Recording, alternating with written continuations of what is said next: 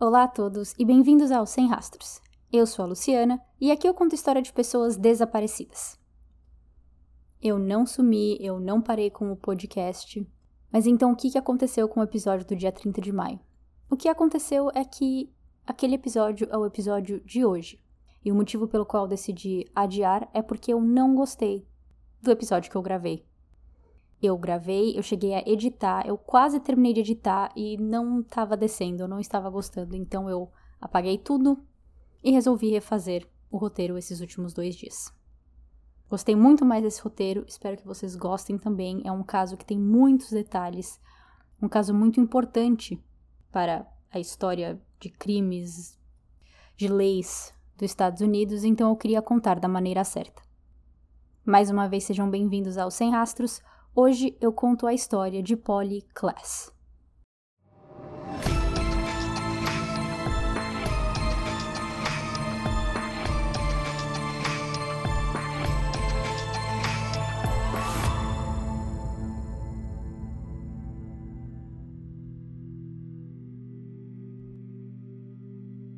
Nossa história se passa em Petaluma, Califórnia, uma cidade a uma hora norte de São Francisco. Na noite de 1 de outubro de 1993, Polly estava em casa com sua mãe Eve, meia-irmã Annie, de 6 anos de idade, e duas amigas, Kate e Gillian. As três amiguinhas eram para ser quatro, mas a mãe de uma das amigas não tinha a deixado dormir fora naquela noite.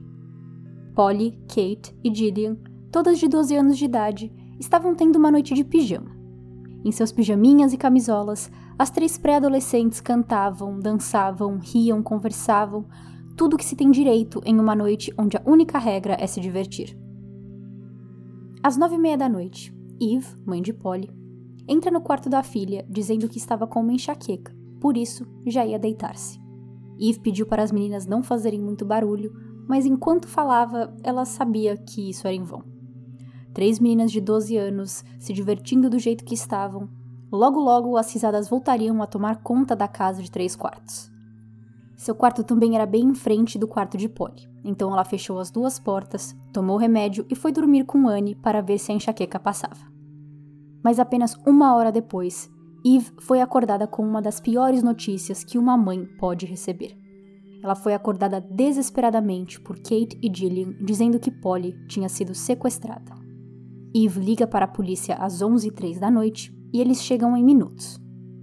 As duas garotas que ficaram tinham uma história para contar que até os policiais tiveram um pouco de dificuldade de acreditar. Kate e Gillian contam que depois que a mãe de Polly foi dormir, elas continuaram conversando, jogando videogames, experimentando fantasias de Halloween, já que era mês de outubro, e se divertindo. Polly disse para as amigas que ia pegar sacos de dormir em outro cômodo, para que as três pudessem dormir juntas ali no mesmo quarto. Ao abrir a porta, Polly se deparou com um homem em sua frente bloqueando a saída. As amigas acharam que aquilo era uma brincadeira, que o homem era conhecido de Polly. Mas quando olharam para sua mão, viram que ele estava carregando uma faca longa com cabo de madeira.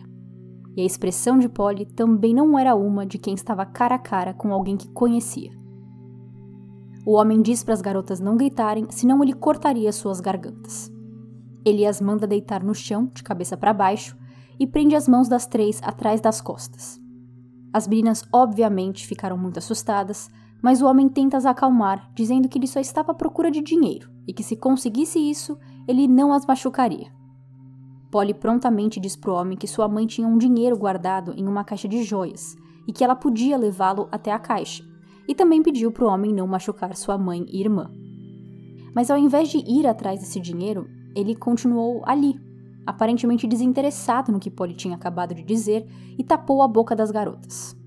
Por último, ele retirou as fronhas dos travesseiros do quarto e colocou em cima da cabeça das três, tampando seus olhos.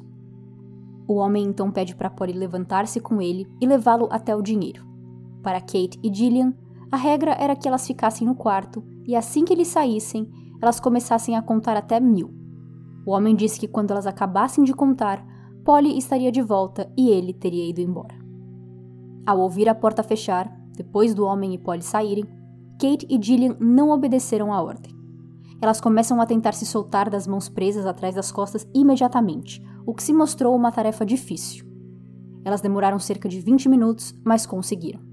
Ao se soltarem, elas se levantam e correm para o quarto de Eve para contar o que havia acontecido. Eve ainda tentou procurar pela filha pela casa, mas quando não a encontrou, ela liga para a polícia às 11h03 da noite, que chega em minutos. O quarto de Polly vira uma cena do crime na hora. O quarto, que estava uma bagunça, tem pistas relevantes para os policiais. Lá, eles encontram pedaços longos e finos de tecido branco, um fio do controle de Nintendo e a alça de uma bolsa. Todos esses itens foram usados para amarrar as três garotas. O fio e a bolsa eram de Polly, de sua casa. O único dos três itens que não pertencia ali eram os tecidos brancos cortados em faixas, que parecia ter vindo com o suspeito.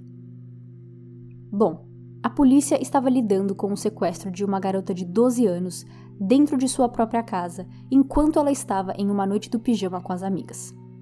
A polícia sentiu que precisariam de mais ajuda e à meia-noite chamaram o FBI para auxiliar no caso. Sequestros já costumam ser investigados pelo FBI nos Estados Unidos, então a polícia de Petaluma podia com certeza usar da ajuda dos colegas federais. O FBI chega na casa, as duas entidades começam a trabalhar juntas e às quatro da manhã o FBI chama sua equipe forense para fazer uma busca detalhada no quarto de Polly. A polícia já tinha feito uma busca no quarto, mas eles não tinham os equipamentos e profissionais que a agência federal tinha consigo, principalmente para a época, 1993. Com um pozinho especial para procurar por digitais, unidos a uma luz ultravioleta, o FBI encontrou quase 50 digitais pelo quarto de Polly que a polícia não havia encontrado em sua busca inicial. Infelizmente, todas foram eventualmente atribuídas a familiares e amigos de Polly, pessoas com motivo para terem suas impressões ali. No chão do quarto, pequenas fibras foram encontradas e determinadas serem de um tapete veicular. A polícia investigou os carros das pessoas envolvidas na vida de Polly e a fibra não bateu com nenhuma delas. Mas nem tudo foi em vão. As digitais podiam ter donos e a fibra era de procedência desconhecida, mas o FBI encontrou a impressão parcial da palma de uma mão em uma das barras da cama de Polly como se o suspeito tivesse se segurado ali, enquanto fazia alguma outra coisa, ou se levantava do chão, e deixou essa impressão ali apenas da palma e não de seus dedos. Criado em 1974 pelo FBI, o AFIS, Automated Fingerprint Identification System, que em português significa Sistema Automático de Identificação de Digitais, é um banco de dados para guardar digitais. Por mais que esse sistema já existisse há quase 20 anos quando Polly desapareceu, essa ideia ainda era relativamente nova. E naquela época, o FBI só guardava informações de digitais e não do resto da mão. Então, tudo que eles tinham para continuar naquele momento era a palma da mão, possivelmente do suspeito, que teria que ser guardada como evidência até encontrar o tal suspeito para poder comparar.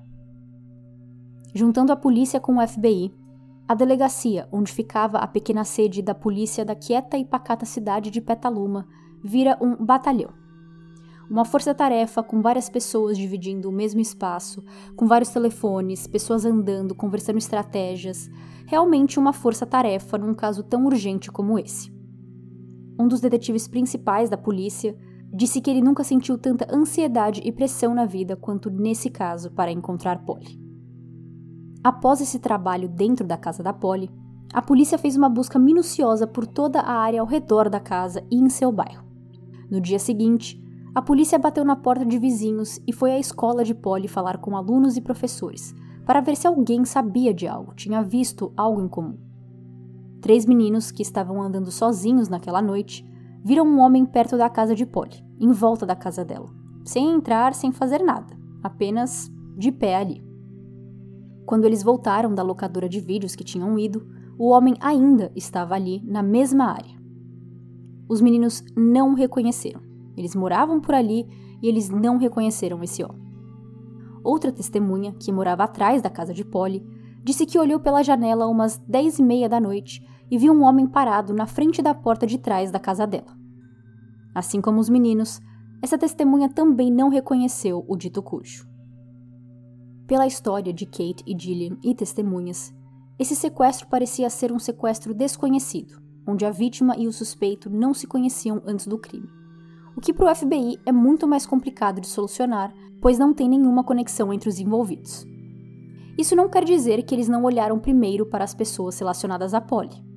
Mark Class, o pai de Polly, foi visto como um suspeito inicial. Mark e Eve se divorciaram quando Polly tinha apenas dois anos. Mark disse em uma entrevista que foi um casamento miserável, mas que juntos eles fizeram algo incrível, que era a Polly. Mesmo morando com a mãe, Polly mantinha contato com o pai, que morava em Salsalito, na Califórnia, a 50 quilômetros de Petaluma.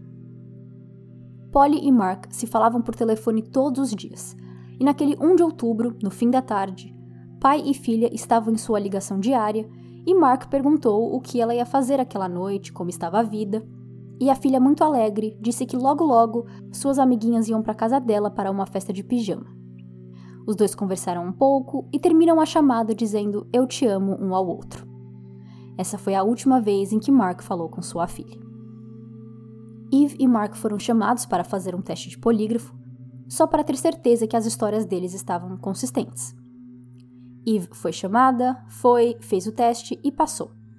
Mas no caso de Mark foi um pouco mais complicado. No dia que ele foi chamado, os policiais pediram para ele esperar do lado de fora por um tempo. Ele ainda não sabia que tinha sido chamado para fazer o teste de polígrafo, então ele achou que tinha sido chamado para que a polícia o contasse que tinham achado Polly morta. Mark disse que quando o detetive do FBI foi buscá-lo do lado de fora da delegacia, onde ele estava esperando, ele estava deitado no chão em posição fetal. Quando o detetive pergunta o que estava acontecendo, Mark disse que não ia aguentar viver daquele jeito sem sua filha. Vendo seu estado psicológico, o detetive conclui que aquele não era um bom dia para Mark ser submetido ao polígrafo, então eles mandam Mark de volta para casa. Ele volta no dia seguinte, mais calmo, faz o teste e passa. No terceiro dia de investigação, Kate e Gillian foram interrogadas juntas pela polícia para fazer um retrato falado do suspeito. Elas o descrevem como um homem com barba em seus 40 anos, usando uma bandana amarela e com cabelos tamanho pequeno ao médio. O retrato falado foi feito e divulgado. Do lado forense da investigação, ao examinar os itens encontrados na noite do crime, o FBI conclui que os pedaços de tecido que foram usados para prender as garotas se juntavam como um quebra-cabeça. Se você colocava uma ponta com a outra ponta, elas se encaixavam.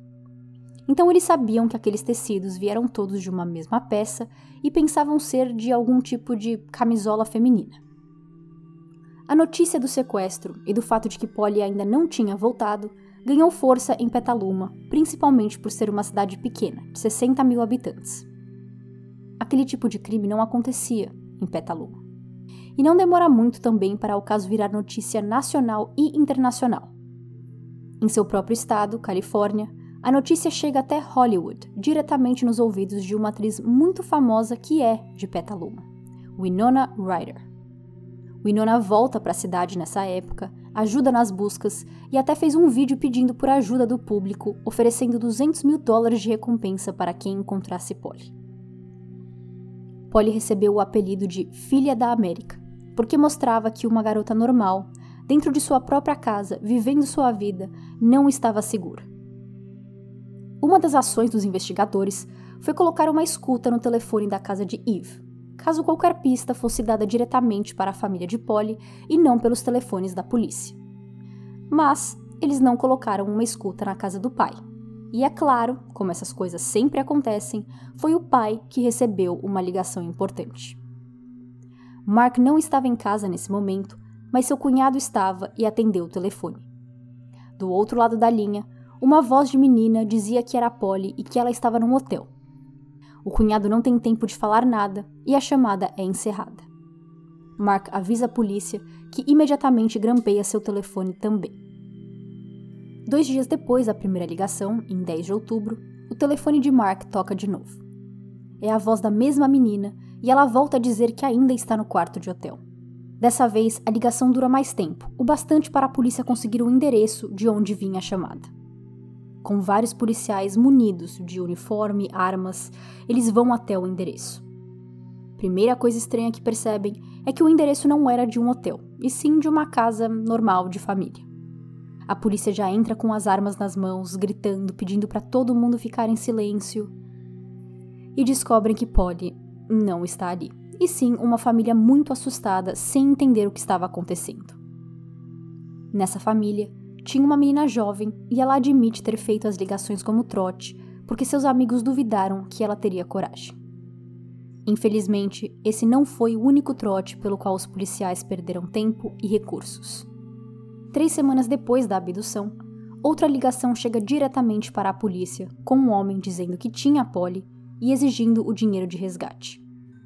A polícia rastreia de onde vem a ligação e, de novo, chegam lá com vários policiais com armas aos dentes e encontram um homem sozinho que não tinha mais nada o que fazer e queria extorquir a polícia.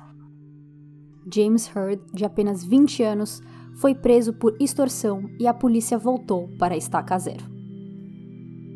No dia 17 de outubro, uma carta escrita pelos pais de Polly para o sequestrador foi publicada no jornal San Francisco Examiner. Seja lá quem você é ou onde você esteja, por favor devolva Polly para sua família. Ela pertence a nós.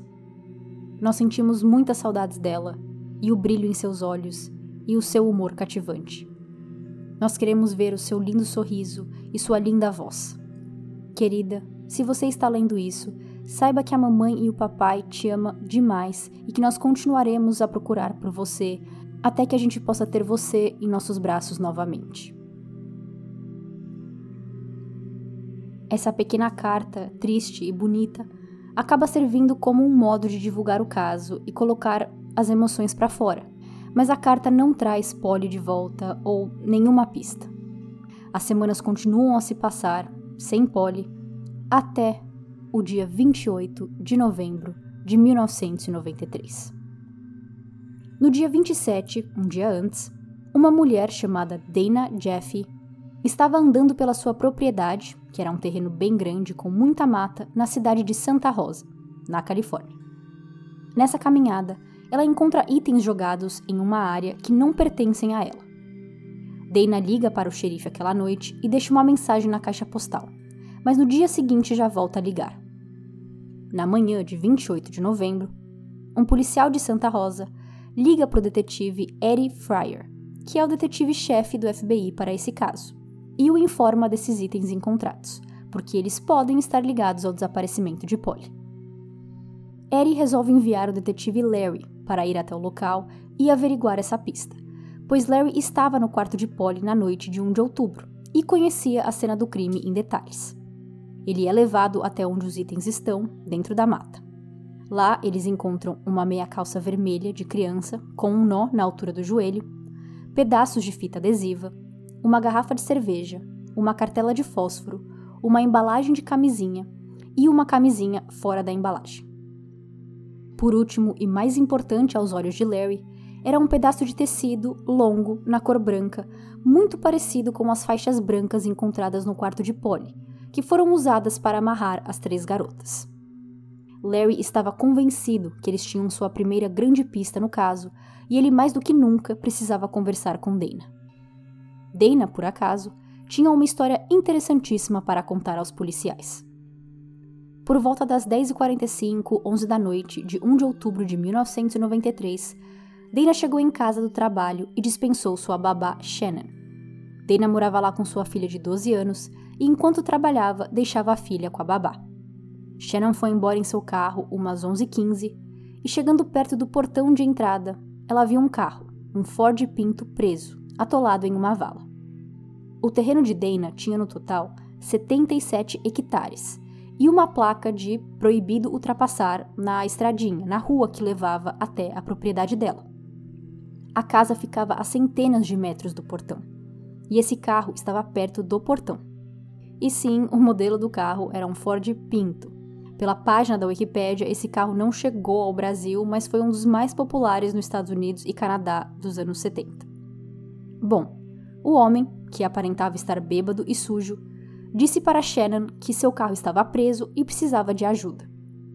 Ele queria que ela saísse do carro dela para ajudá-lo, mas Shannon se mantém firme, não sai e diz para ele que aquilo era uma propriedade privada e que ele deveria prestar mais atenção nas placas, dizendo para não ultrapassar. Assustada, Shannon se dirige até o telefone público mais próximo e às 11h24 da noite liga para Dana, conta o que aconteceu e pede para que ela ligasse para a polícia. Dana queria ver isso ela mesma. Então ela colocou a filha no carro e dirigiu até o portão, onde ela viu o Ford Pinto, mas não viu ninguém por perto. Dana também passou reto pelo carro, foi até um telefone público e ligou para a polícia às 11h46 da noite. Eu não sei por que ela não ligou para a polícia direto de seu telefone fixo na sua casa. Né? Parece que ela quis averiguar a situação por ela mesma antes de ligar para a polícia. Dois policiais chegam 15 minutos depois e se encontram com Dana na entrada de sua rua. Ela os leva até seu portão, onde encontram o carro e um homem encostado nele, fumando cigarro. Ao ser informado que ele estava dentro de uma propriedade privada, o homem alega saber disso, que ele tentou virar o carro e assim ficou preso na vala. Com a polícia lá, Dana volta para casa e os agentes dão continuidade ao encontro com o homem. Ao ser perguntado o que estava fazendo ali, naquela área e hora, o suspeito diz estar fazendo um passeio turístico. Isso mesmo, ele falou que estava fazendo um passeio turístico. Folhas e galhos estavam presos em seus cabelos e meias. Para explicar a folhagem em seu cabelo, ele diz que tentou ir embaixo de seu carro para obter tração. Os policiais não acreditam nisso porque não tinha espaço para ir para debaixo do carro, do jeito que o carro estava atolado. Ao revistar o interior do veículo, os policiais encontram um saco de papel no chão com três ou quatro latas de cerveja Budweiser fechadas, dois sacos ou malas contendo roupas, algumas das quais pareciam estar rasgadas. Contudo, por mais que o homem cheirasse a álcool e cervejas foram encontradas em sua posse, ele não aparentava estar bêbado. A polícia conduziu o teste de sobriedade sem bafômetro, né, que ainda não existia na época. Então era aquele de andar em linha reta, dedo na ponta do nariz, etc. Eles conduziram esse teste e voltou como sóbrio. Seu nome e placa de carro foram colocados no sistema policial que eles tinham e não voltou com nenhum problema veicular. Seu histórico, sua carteira de motorista estava limpo. Nisso, os dois agentes começam a discutir maneiras de desatolar o carro do homem. E nesse meio tempo, ouvindo os policiais fazendo planos para tirar o carro dele da vala, o homem abre uma cerveja e começa a beber. Ali, na frente das autoridades. É claro que os policiais não deixam e pedem para ele despejar o líquido no chão, no qual ele, de mau gosto, obedece. Mesmo assim, os policiais não acreditam ter motivos para prendê-lo, nem mesmo por beber cerveja na frente deles e nem por invadir o terreno de Dana. Então eles o ajudam a desatolar o carro e o mandam embora. À meia-noite e 46 de sábado, 2 de outubro de 1993, os dois policiais resolvem o incidente e fazem seu relatório, relatando tudo o que tinha acontecido. No relatório, o nome do suspeito aparece: Richard Allen Davis, de 39 anos. Sua aparência física batia com o retrato falado feito por Kate e Gillian. A polícia tinha acabado de achar o seu primeiro suspeito no caso de Polly Class. Ao olhar sua ficha criminal, e não só de trânsito, os detetives de Petaluma perceberam que Richard era um criminoso de carteirinha. Isto é, ele passou mais tempo de vida cometendo crimes e entrando e saindo da prisão do que o contrário. Richard tinha problemas com a lei desde que ele tinha 12 anos e ele já tinha duas queixas passadas de sequestrar mulheres. Ele estava solto naquele momento incondicional desde junho, e algumas semanas depois do desaparecimento de Polly, no dia 19 de outubro de 1993, ele estava com um mandado de prisão em aberto por ter sido pego dirigindo bêbado. Olha, essa parte eu não entendi muito bem. Se ele estava incondicional e ele foi pego ter dirigido bêbado porque os policiais não o prenderam ali na hora. Ou talvez eles resolveram não prendê-lo e depois descobriram que ele estava incondicional. Não sei. Enfim. O FBI descobre que, supostamente, Richard estava ficando na casa de sua irmã na cidade de Ukiah, na Califórnia também, a 100 quilômetros de distância de Petaluma. Em 30 de novembro, eles correm para lá onde acham a irmã de Richard e um carro velho branco da Ford acabado, no qual os detetives acreditam ser uma peça importante do crime. o suspeito principal, Richard, não estava lá. A polícia resolve fazer um perímetro na área, fechando várias ruas com carros policiais, para caso Richard passasse por ali. E isso deu certo. Um dos perímetros pegou Richard dirigindo, então eles o fizeram esperar, chamaram o FBI e eles o prenderam na hora, pelo mandado em aberto que Richard tinha em seu nome.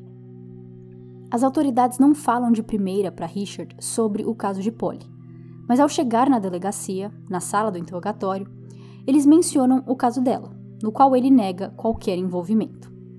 Kate e Gillian foram chamadas para fazer reconhecimento, e mesmo com Richard sem a barba nesse dia, elas o reconheceram na hora.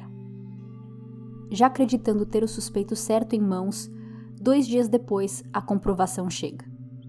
Em 2 de dezembro, a palma da mão de Richard é examinada lado a lado com a impressão encontrada no quarto de Polly, e elas combinavam. A polícia agora tinha seu suspeito e uma prova física forte o ligando ao crime.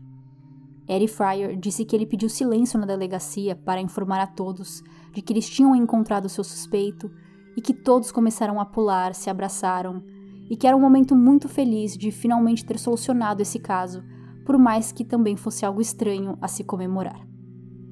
Richard, que estava preso nesses dias, demora para ficar sabendo dessa prova física que os detetives agora tinham contra ele no caso de Polly. Mas quando fica sabendo, ele entra em contato com a polícia dizendo querer confessar. No interrogatório, que durou quase duas horas, Richard conta sua história. Na noite de 1 de outubro de 1993, ele estava vagando pelas ruas de Petaluma à procura da casa de sua mãe. Incapaz de encontrá-la, ele foi a um parque onde bebeu cerveja e fumou um cigarro de maconha que ele acha que continha fenciclidina, em inglês conhecida por PCP, e em português aparentemente conhecida como pó de anjo. Essa é uma droga que pode causar alucinações. A partir daqui, Richard diz não saber muito bem o que aconteceu, pois não se lembra direito.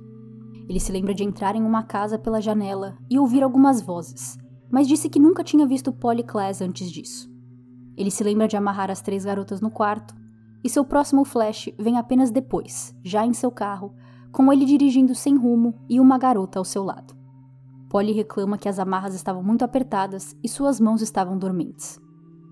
Richard dirige por um tempo, confuso, e acaba se perdendo e atolando seu carro na propriedade de Dana. Ele então desamarrou Polly, adentrou a mata com ela e disse para ela ficar quieta e esperar por ele. Ele volta para o lado de seu carro, onde eventualmente os policiais chegam, e ficam com ele ali por uns 45 minutos. Depois que os agentes o escoltaram para fora do terreno de Dana, ele saiu dirigindo por cerca de 30 minutos e depois retorna e recupera a Polly. Juntos de novo, Richard vai até um posto de gasolina para que Polly pudesse usar o banheiro. Depois, Richard diz que ele se tocou ele se tocou que se fosse pego pelo sequestro de Polly, ele voltaria para a prisão. Na cabeça dele, a única maneira de controlar a situação era matar Polly, para que assim ela não fosse descoberta e ele não fosse preso. Ao terminar sua confissão, na mesma noite, Richard leva a polícia a uma mata na cidade de Cloverdale, a 75 quilômetros de Petaluma, onde tinha enterrado o corpo de Polly. Eu sei que eu já falei nome de várias cidades até então, então para recapitular, Petaluma é a cidade onde Polly morava e onde o crime aconteceu. Salsalito é a cidade onde o pai de Polly morava. Santa Rosa é onde ficava a propriedade de Dana e onde o carro de Richard atolou. Ukiah é a cidade onde a irmã de Richard morava. E agora Cloverdale é aonde Richard diz que enterrou o corpo de Polly. Ao chegarem em Cloverdale, Richard apontou para uma área da mata e Eddie Fryer foi lá sozinho, mexeu em umas tábuas de madeira que tinha ali e quando levanta a tábua vê um corpo. Não era óbvio de que o corpo era de Polly, pois o corpo já estava muito decomposto, e ele sabia que o certo é notificar a família apenas depois de ter uma identificação certeira. Mas sem motivos para acreditar que aquela não era Polly, Eri faz a ligação para os seus companheiros de trabalho e diz que eles podem avisar a todos que o corpo de Polly foi encontrado. A polícia tinha prometido para Mark que ele seria o primeiro a saber dessa notícia, se essa notícia viesse, E foi isso que eles fizeram. A segunda pessoa da família, a saber, foi a mãe, Eve. Ela diz que desde o dia da abdução de sua filha, ela tinha uma vela que ficava acesa em sua janela, sempre queimando, mas que naquela noite, depois de receber a notícia, ela apagou. Segundo os documentos oficiais da Suprema Corte da Califórnia, Polly tinha sido estrangulada com um pedaço de tecido de roupa pertencente a Richard. Seu crânio, esqueletizado, estava separado do resto do corpo, provavelmente como resultado de atividade animal. Grande parte de seu corpo estava esqueletizado também, mas outras, incluindo seus membros, haviam secado em um estado mumificado. Suas pernas estavam abertas para fora, dobradas no joelho na altura do quadril. Polly estava usando a camisola que sua amiga Gillian tinha levado para a festa do pijama. Um pano com nós emaranhados do cabelo de Polly foi encontrado perto do corpo. O legista desse caso testemunhou que a causa da morte de Polly era indeterminável por causa da condição de seu corpo, mas que esse pano cabia e podia ter sido usado no pescoço de Polly para estrangulá-la. Richard depois admitiu que ele realmente a estrangulou com o tal pano até ela parar de se mexer totalmente. Durante a autópsia, os restos de calcinha de Polly foram examinados e, de primeira, foi indicado uma possível presença de sêmen. Mas depois, testes que foram feitos a seguir não detectaram nenhum sêmen, o que podia significar que o sêmen nunca esteve ali, ou que nesse meio tempo se degradou bastante a modo de não ser mais identificável.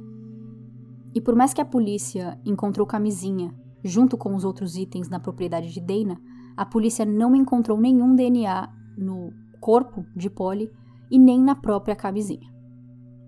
Em 6 de dezembro, a polícia fala de novo com Richard e o confrontam sobre ele ter abusado sexualmente de Polly antes de matá-la. Ainda de acordo com um documento oficial da Suprema Corte, foi assim que a conversa aconteceu. E se você está ouvindo isso com alguma criança por perto, eu recomendo pausar aqui e continuar depois ou abaixar o volume. O sargento disse ao réu que encontraram sêmen durante um exame dos restos mortais de Polly. Quando o réu perguntou onde o sêmen foi encontrado, o sargento respondeu no corpo. Ao que o réu respondeu, mas não nela. Richard negou ter abusado sexualmente de Polly. Quando perguntado então como o sêmen poderia estar no corpo de Polly, ele responde: Olha, eu lhe disse que pelo menos não estava nela. O que eu estou tentando te dizer é que na minha mente, pelo menos eu não tentei enfiar meu pau na garotinha. Richard continua a ser pressionado e diz: Isso é algo com o qual vou ter que viver e passar pela minha mente repetidamente. O réu expressou preocupação de que seria maltratado na prisão se outros presos o considerassem um assassino de criança e molestador. No final da entrevista, Richard diz: Eu tenho que ver o que sai da análise forense. Espero que nada aconteça. Espero que não haja nada lá. Um depoimento muito confuso, na minha opinião, em que horas dá a entender que ele fez alguma coisa, mas não em Polly em si, mas perto dela, próximo a ela. E o final, ele falando, espero que não haja nada lá, parece que ele está dando continuidade na sua história de que ele estava drogado e não se lembra do que aconteceu. Continuando, os pedaços de tecido branco encontrados no quarto de Polly, no terreno de Dana e no cabelo de Polly em Cloverdale foram confirmados virem todos de uma peça de tecido só, cortados por uma tesoura. Os pedaços de pano também se encaixavam como peças de um quebra-cabeça, não só os encontrados juntos no quarto, mas com os outros também. É acreditado que o tecido foi cortado dentro do carro de Richard, porque fibras correspondentes ao pano foram encontradas no piso de seu carro. As fibras que a polícia acreditava vir de um carro, encontradas no quarto da Polly naquela noite de 1 de outubro, foram ligadas ao carro de Richard também. Um outro tipo de fibra, agora de algodão, foi encontrada em um moletom de Richard e eram consistentes com a camisola de Gillian que Polly estava usando. Por último, ligando Richard ao crime, Dois fios de cabelo foram encontrados no quarto de Polly e o DNA batia com o de Richard. É dito que os fios parecem ter sido removidos à força, o que mostra uma possível luta entre Polly e seu sequestrador. É claro até aqui que Richard era culpado do crime, então, mesmo sem sua confissão, ele ainda teria sido preso pelo sequestro e assassinato de Polly Class. Mas eu só queria deixar claro agora que não parece que as autoridades acreditam na história de Richard sobre como o crime aconteceu. A segunda parte da história, após ele ficar com o seu carro preso na casa de Dana, bate com a história da própria Dana, da babá e dos policiais. Mas a sua versão do crime em si não é muito acreditada. Primeiro, ele diz estar drogado, com PCP em seu sistema, mas nos 45 minutos que ele ficou lado a lado com dois policiais, esses policiais não perceberam comportamentos incomuns de Richard ou que combinasse com alguém drogado. Ele também tinha levado o tecido branco, fita adesiva e tesoura com ele em seu carro, e isso não é algo que se faz sem planejamento. Se o homem que os vizinhos de Polly viram naquela noite de outubro era realmente Richard, Claramente, ele já estava vigiando Polly e sua casa por um tempo, e não foi uma casa qualquer que ele entrou pela janela, como ele conta. Mas acho que a parte mais triste do depoimento dele é ele falando que ele escondeu Polly na mata enquanto conversava com os policiais, dando a entender que Polly ainda estava viva ali e que se as coisas fossem diferentes, Polly podia ter sido recuperada ainda viva. Eu particularmente não acredito que isso seja verdade, e não parece que as autoridades acreditam nisso também, por mais que é claro que sempre fica aquele e se na cabeça de todos. O julgamento de Richard começa em abril de 1996 e dura dois meses. A dificuldade em selecionar um júri levou o juiz a transferir o julgamento do condado de Sonoma, que é onde o crime tinha acontecido, para o condado de Santa Clara. Enquanto a acusação mostrava a natureza premeditada do crime, a estratégia da defesa era mostrar que sim, Richard tinha sequestrado e assassinado Polly, mas que ele não abusou dela sexualmente. Pode parecer estranho pra gente o fato de que ele estava ok com admitir que ele tinha sequestrado e matado uma garota de 12 anos, mas negando veemente que ele tinha abusado sexualmente. Mas era porque, negando esse fator do crime, a defesa esperava reduzir a chance de Richard de receber a pena de morte. À medida que o julgamento prosseguia, a defesa também tentou parecer que o crime começou como um mero roubo que deu tudo errado. Em 18 de junho, o júri, composto de seis mulheres e seis homens, consideraram Richard culpado de dez acusações, algumas delas como assassinato, sequestro, roubo, arrombamento, tentativa de ato obsceno contra uma criança, agressão com arma letal e cárcere privado. Após receber o veredito de culpado, Richard, que estava de pé para ouvir o júri, se virou para uma das câmeras que estava ali, já que a TV estava televisionando esse julgamento, piscou seu olho, mandou um beijo e mostrou os dois dedos do meio para a câmera. Assim, uma pessoa sem remorso, uma pessoa má. No dia de sua sentença, em agosto, que é um dia diferente, onde o réu volta para a corte para receber a notícia de quanto tempo vai ficar preso, Richard volta a se comportar sem remorso nenhum e nega mais uma vez ter feito qualquer coisa sexual com Polly. Mas dessa vez, ele diz que a razão é porque Polly disse para ele que o pai dela, Mark, a abusava sexualmente. Mark, que estava ali sentado assistindo tudo, se levanta e se joga em direção a Richard, para atacar mesmo, de raiva. Mas ele é parado por seguranças e retirado da corte. Depois de ver essa cena, o juiz diz: é sempre muito traumático para nós juízes dar a sentença de morte para alguém.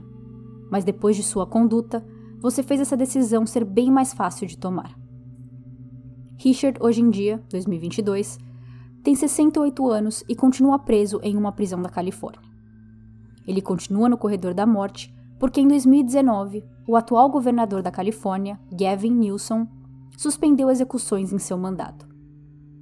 Enquanto Mark diz conseguir mais ou menos entender a decisão do governador, ele é honesto a admitir que tem um senso de vingança dentro dele e que gostaria sim de ver Richard morrendo e que levaria champanhe para a execução. Com isso, a história do caso de Polly em si acabou. Mas esse caso foi muito importante para a história dos Estados Unidos no mundo criminal e como as investigações são conduzidas. Por exemplo, Richard foi parado por policiais apenas uma hora depois de sequestrar Polly. Munidos da carteira de motorista e placa do carro de Richard, não foram o bastante para a polícia ver que ele era um, um criminoso com muitos crimes. em seu currículo. Isso porque o sistema que tinha nos carros policiais serviam apenas para ver coisas relacionadas a trânsito, ao veículo, carteira de motorista da pessoa, e não mais informações. Hoje em dia, a polícia também consegue ver o histórico criminal de uma pessoa por esses sistemas de policial ou do carro do policial. Além disso, naquele momento, apenas uma hora depois do sequestro, a polícia de Santa Rosa ainda não tinha recebido informações sobre o sequestro de Polly. Então eles nem sabiam que tinham um crime em andamento ou que eles deviam olhar para todo mundo suspeito naquele momento. Já hoje em dia, assim que um crime acontece, boletins e mensagens são enviados para o estado inteiro ou para o condado inteiro. Enfim, isso vai depender muito de cada estado, já que os Estados Unidos são muito diferentes em leis. Mas hoje em dia existe já uma comunicação mais abrangente, mais geral, para pegar mais pessoas e não apenas aquele bairro ou só aquela cidade. Depois também veio o Amber Alert, que naquela época não existia na Califórnia. Então isso já ajudou muito também. O mais importante e lembrado por esse caso foi a lei criada após o caso de Polly, chamada de Three Strikes Law, em português, a Lei dos Três Strikes.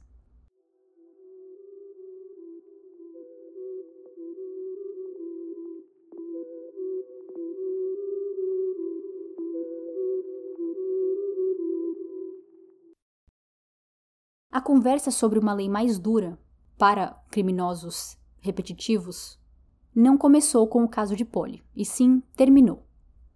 A ação para a lei dos três strikes começou em 1992 com o assassinato de Kimber Reynolds.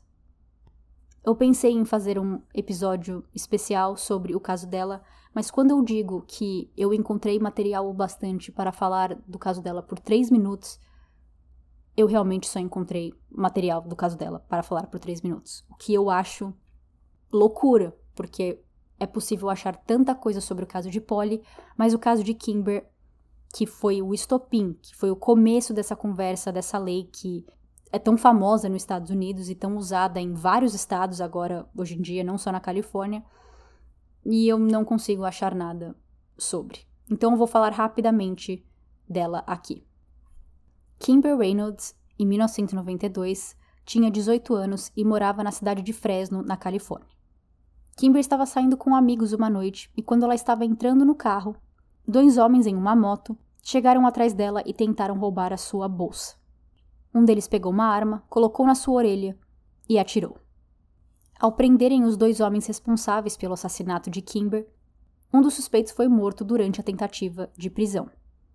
Já o outro foi preso e foi sentenciado apenas a nove anos de prisão e conseguiu liberdade condicional em metade desse tempo. Então ele ficou apenas uns quatro anos preso pelo assassinato de Kimber. Furioso com essa decisão, o pai de Kimber, Mike, resolveu escrever uma ideia de lei que ele tinha, um rascunho, e a lei se chamava Three Strikes and You're Out. Então, três strikes e você está fora. Quando o caso de Polly aconteceu, um ano depois do caso de Kimber, e notícias de que Richard era ocupado. Começou a sair na TV e na mídia, todos perceberam que Richard era um criminoso profissional, um criminoso recorrente, e também todos ficaram com muita raiva, porque ele estava fora da prisão. Porque depois de tantos crimes, cada vez ficando mais violento, ele ainda era dado condicional ele ainda era dado segundas, terceiras, quartas, décimas chances. Dos últimos 20 anos de vida de Richard até 1993, 14 desses anos foram presos. E cada vez que ele voltava para a prisão, o crime era sempre maior. O pai de Polly disse em uma entrevista que na noite em que ele entrou em sua casa e sequestrou Polly, Richard já tinha sido sentenciado a mais de 200 anos de prisão, mas que toda vez que ele ia preso, ele saía porque recebia liberdade condicional. Então, qual era a proposta? Qual era o motivo da lei dos três strikes, principalmente em relação a esses dois casos, de Polly e de Kimber?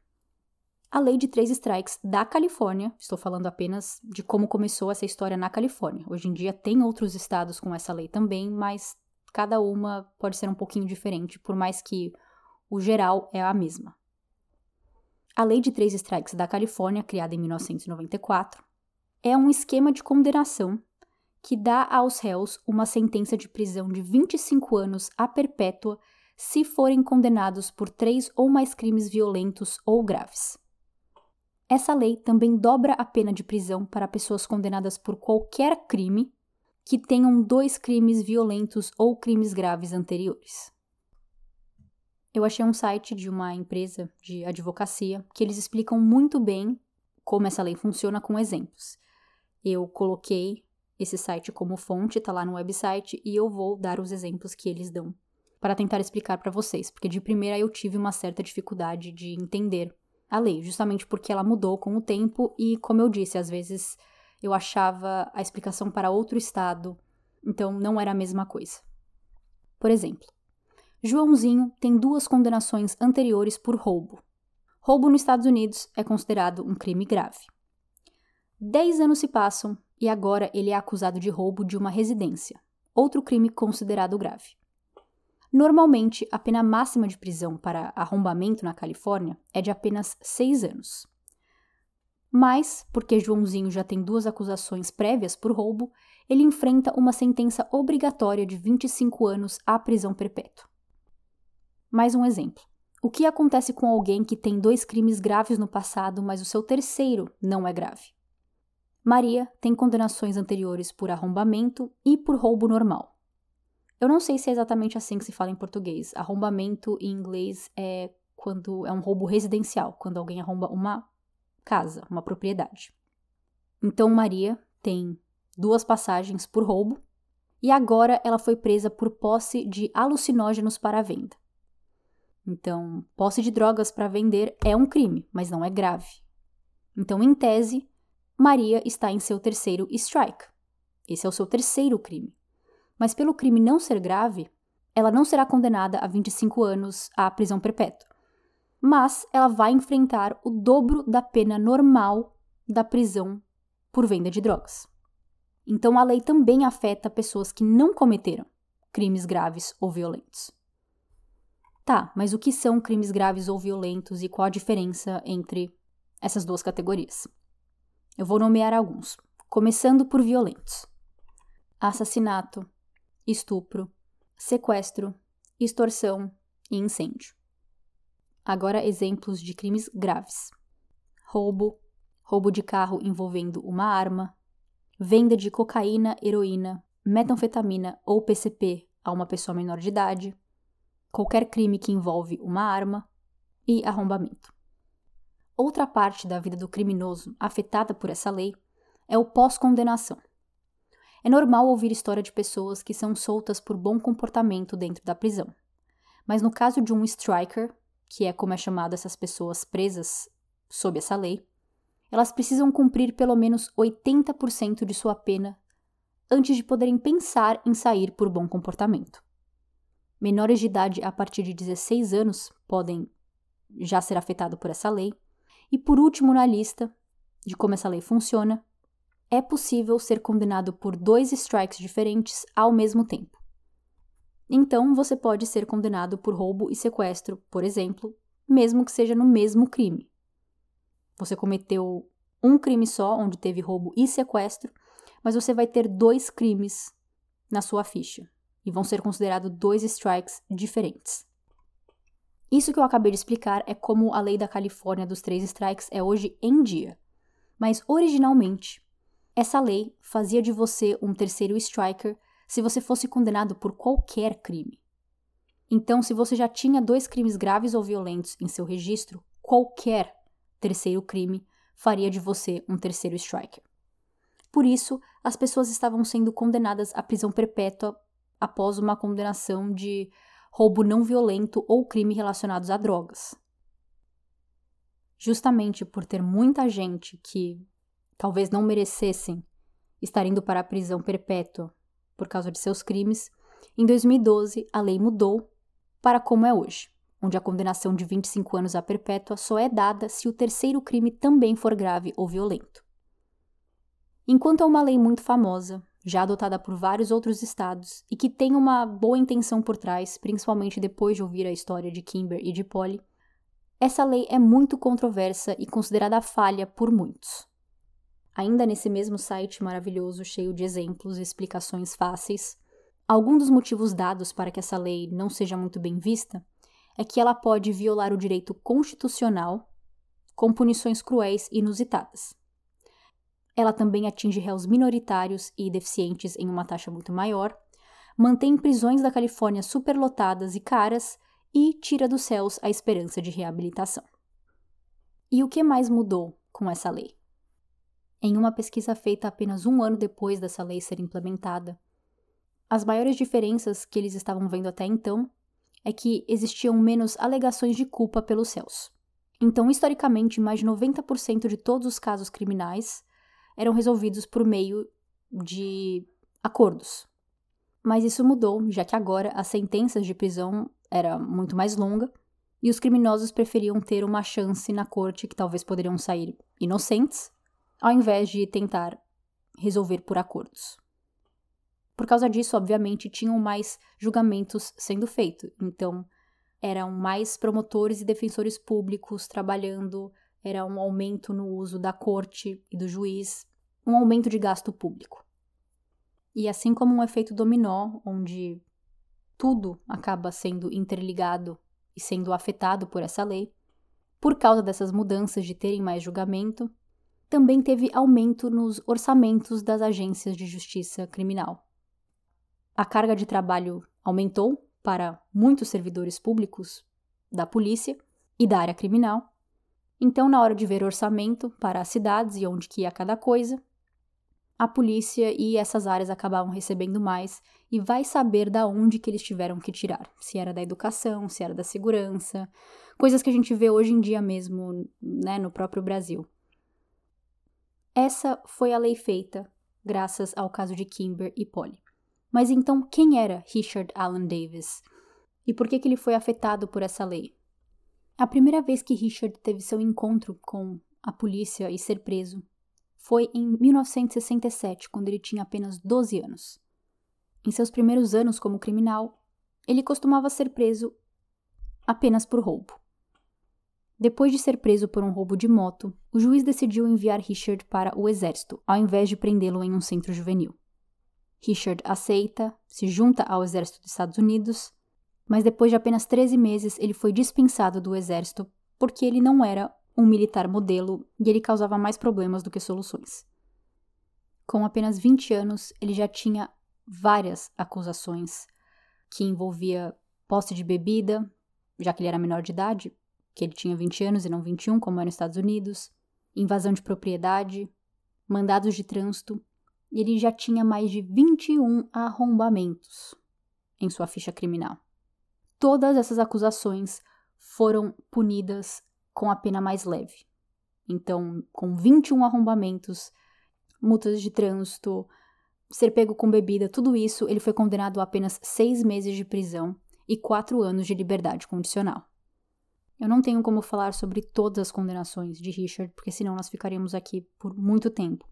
Então eu estou falando apenas os mais interessantes e importantes. Em 1975, ele foi preso por roubo de carro e posse de maconha e foi condenado a 10 dias de prisão. Em 1976, Richard sequestrou uma secretária jurídica de 26 anos em uma estação de trem e tentou abusá-la sexualmente.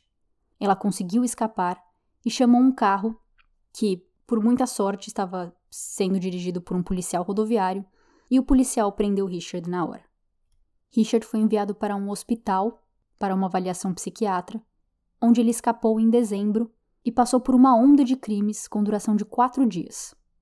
No último dia, ele quase espancou uma enfermeira até a morte com um atiçador de fogo, roubou uma espingarda de um abrigo de animais e tentou sequestrar um bartender. Ele foi preso no dia 21 de dezembro de 1976 cinco dias depois de ter fugido, e foi condenado ao máximo de 10 anos pela onda de crime. Ele recebeu liberdade condicional em 1982, então ele ficou seis anos preso. Em 1984, com vários crimes, Ele foi condenado a 16 anos de prisão, mas ele serviu apenas oito. E aí chegamos em junho de 1993, quando ele foi liberado em liberdade condicional. E o crime de Polly aconteceu em outubro de 93.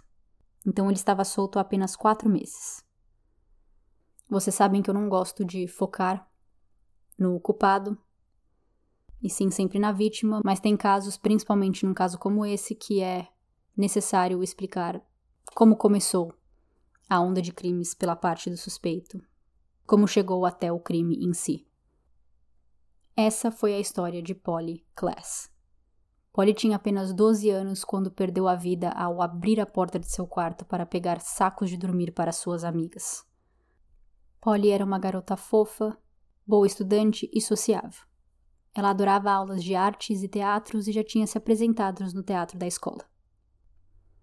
Em 1993, Mark Class criou a Fundação Polly Class, que é uma ONG dedicada à segurança das crianças, à recuperação de crianças desaparecidas e criação de lei que ajudam crianças a estarem mais seguras. A história de como a fundação começou é de que no meio da procura por Polly, então quando seu caso ainda não estava solucionado, ligações começaram a chegar para Mark e Eve de outros pais que também tinham suas crianças desaparecidas, e esses pais queriam conselhos, eles queriam saber o que fazer, como encontrar seus filhos. Em apenas um mês desde que Polly tinha desaparecido, as pessoas que estavam fazendo esse atendimento telefônico e ajudando essas famílias receberam o status de ONG e ali a Fundação Policlass nasceu. No website polyclass.org, eles têm alguns números no qual eles dizem que eles lidam com mais de 300 casos de crianças desaparecidas por ano, que eles já ajudaram mais de 10 mil famílias com crianças desaparecidas e que eles já distribuíram mais de meio milhão de kits chamados de Segurança da Criança, que é um kit onde eles explicam segurança básica de uma maneira que as crianças entendam, mas também como tirar suas digitais, como manter uma amostra do DNA da criança, como guardar informações pessoais, sempre ter uma foto recente, entre outras dicas. Espero que vocês tenham gostado do caso de hoje. Eu não queria ter ficado sem caso no dia 30 de maio, mas tô muito feliz que eu esperei para postar apenas hoje, porque eu acho sim que agora eu consegui explicar o caso bem melhor, com todos os detalhes, do jeito que Polly e esse caso merecem, e aproveitar esse momento para lembrar de Polly. Vejo todos vocês no próximo episódio. Tchau, tchau!